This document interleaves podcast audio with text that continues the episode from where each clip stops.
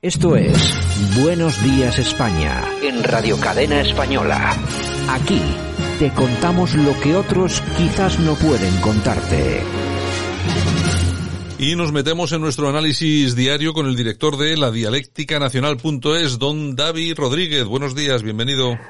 Buenos días, Santiago. ¿Qué tal estás? Pues eh, estupendamente. Además, eh, ya sabes que ahora llega el acueducto eh, y bueno, tenemos tenemos cuatro días por ahí de, de, descanso, así que bueno, pues estupenda, estupendamente, estupendamente. Bueno, oye, yo si te parece, hoy podríamos hablar de, de algo que, que no se habla normalmente. sí se oye hablar en determinados asuntos, pero no se cuentan, pues hombre, de dónde ha nacido, por qué, a qué se dedican, qué es lo que hacen.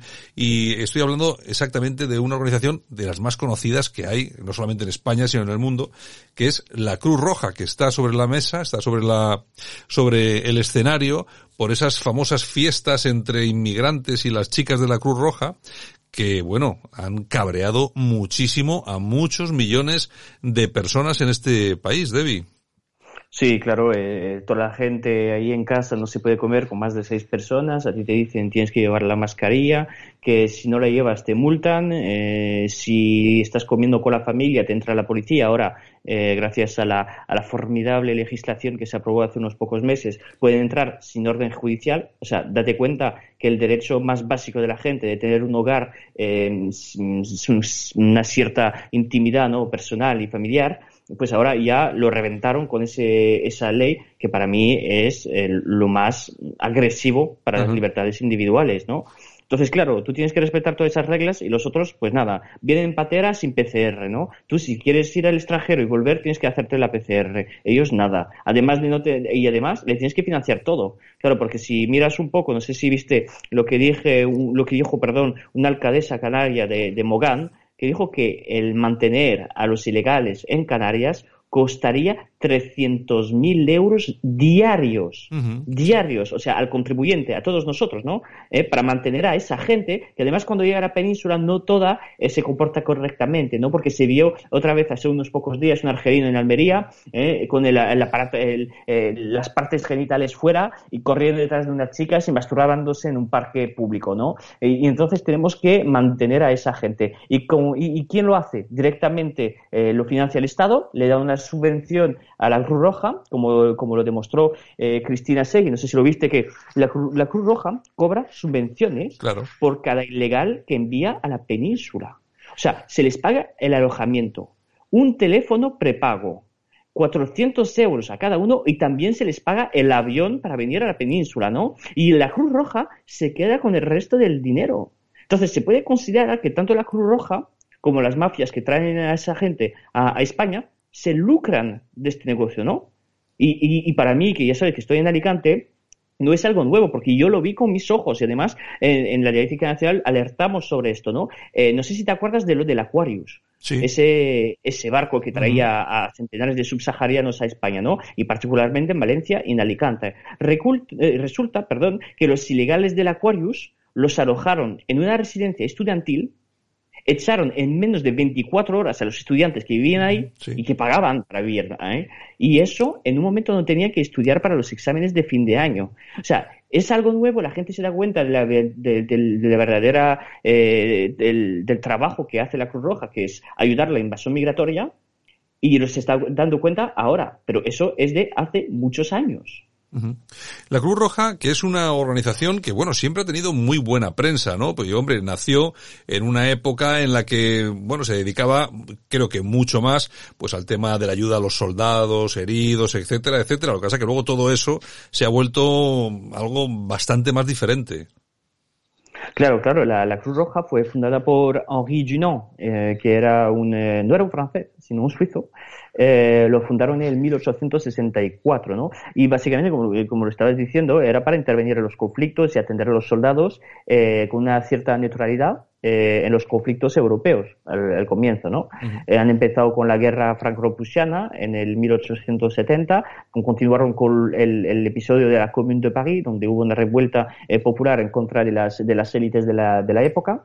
Y, y, pero ha ido cambiando bastante a lo largo de los años pero tenemos esa, Sabes que muchas veces los progres lo que hacen es que van a ver el, el abuelo de Espinosa de los Monteros era un responsable político bajo Franco. Tú tenías un abuelo que era alcalde del pueblo de no sé dónde y que le ha hablado mal a mi abuela. O sea, los progres hacen así. Vamos a hacer lo mismo. La Cruz Roja durante la Segunda Guerra Mundial ha sido totalmente manipulada por los nazis totalmente manipulado, y no lo digo yo, ahora lo reconoce hasta la propia Cruz Roja, ¿no? Los historiadores, historiadores, perdón, serios lo reconocen también. Y les han dado el Premio Nobel de la Paz en el 1944 por haber cerrado los ojos sobre el genocidio, el genocidio a los judíos de la Segunda Guerra Mundial porque eso ha sido eh, lo que han hecho los de la Cruz Roja, ¿no? Y ahora nos van a dar lecciones a nosotros de humanidad, de cómo acoger a la gente, cuando ellos se estaba cometiendo el peor crimen del siglo XX, incluso creo que de los dos últimos siglos, eh, ellos tenían los ojos cerrados. Así fue. Entonces, que ahora que, ven, que, que no me hablen de acoger a la gente cuando ellos han sido una organización básicamente apoyando a los nazis. Bueno, de todas formas, y lo que ahora sí que es cierto, eh, en la actualidad ha cambiado absolutamente toda esa faceta de ayuda en los, eh, en los conflictos, pues sobre todo a, heridos, etcétera, etcétera, etcétera, y ahora se ha convertido en lo que ya se conoce, no se conocía antes, porque es un lenguaje, por, lo menos son términos recientes, eh, nuevos básicamente, ¿no? Se ha convertido en una ONG perfectamente subvencionada, pero es una organización mundial. Claro, es una organización mundial, pero es una, ONG que realmente es una empresa, es un mm. negocio muy jugoso. la Cruz Roja durante muchos años ha dicho que teníamos que tenemos que acercarnos a los, eh, al, mundo económico para entender un poco mejor cómo se podemos llevar las misiones humanitarias, inspirándonos de los métodos eh, de, ese mundo económico. Es tan importante este asunto que Peter Maurer, el actual presidente de la Cruz Roja, que trabajaba antes por la ONU, otra organización globalista, es ahora miembro del foro de Davos del foro de Davos. Pero ¿qué está haciendo una ONG en el foro económico mundial, eh, en ese foro donde las élites globalistas se organizan contra los intereses de los pueblos europeos y occidentales en general? ¿Qué está haciendo ahí? ¿Qué está haciendo ahí si no es una empresa, una empresa multinacional?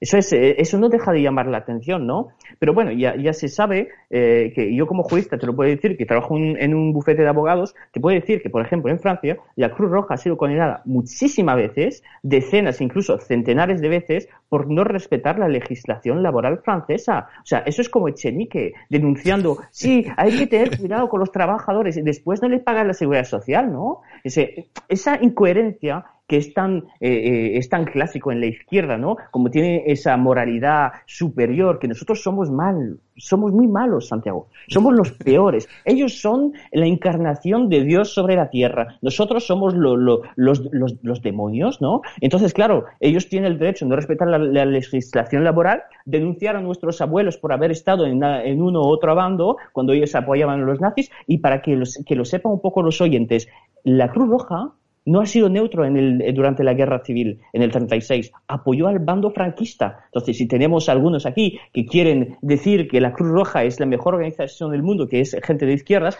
pues para que lo aprenda, la Cruz Roja apoyó a Franco. Bueno, y, y, fíjate tú cómo es la historia, que al final, al final salen los papeles para todos. Es increíble, es increíble.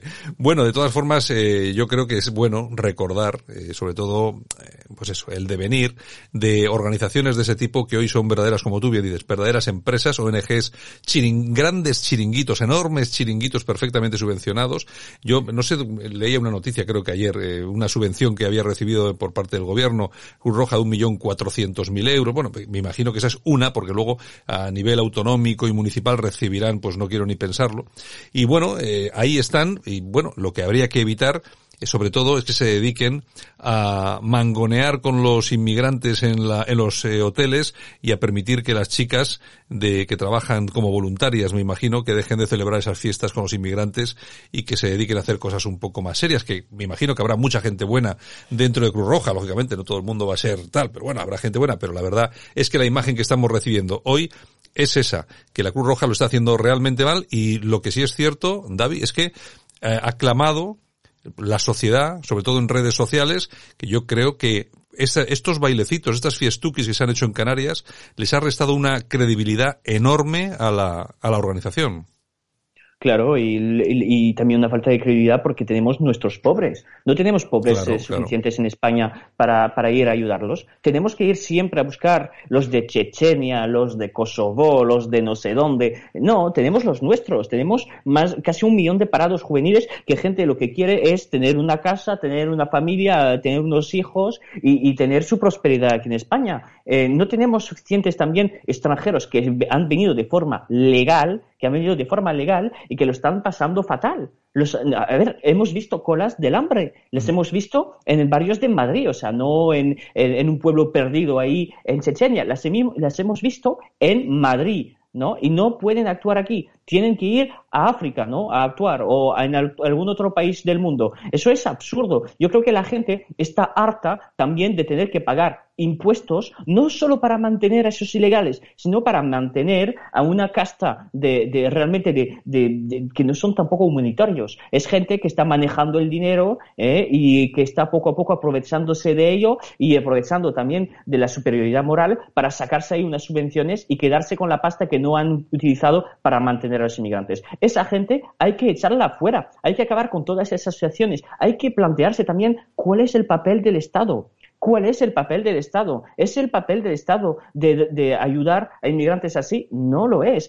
¿Es el papel del Estado ayudar a los nacionales? Sí, pero los nacionales antes de los demás. ¿Es el papel del Estado financiar las, asociaciones? No. Se tiene que dejar el derecho a las eh, autonomías o incluso a, a los ayuntamientos financiar esos grupos. ¿Por qué? Porque eso crea corrupción. Eso crea corrupción. Si tú le dejas el poder a una persona a nivel local, lo que estás creando es un un cierto caudillismo local y estás creando un Estado podrido, corrupto. Eso es lo que estás creando. Entonces, tenemos que plantearnos también detrás de este asunto cuál es el papel del Estado y eh, estamos en disposición, en disposición de pagar tantos impuestos cuando realmente los servicios públicos son cada vez peor. O sea, también tenemos que plantearnos esas preguntas. Es un tema muy, muy amplio. Está claro. Y hablaremos de él también más adelante que tendremos tiempo, don David. Pues venga, un abrazo y nos vemos el miércoles.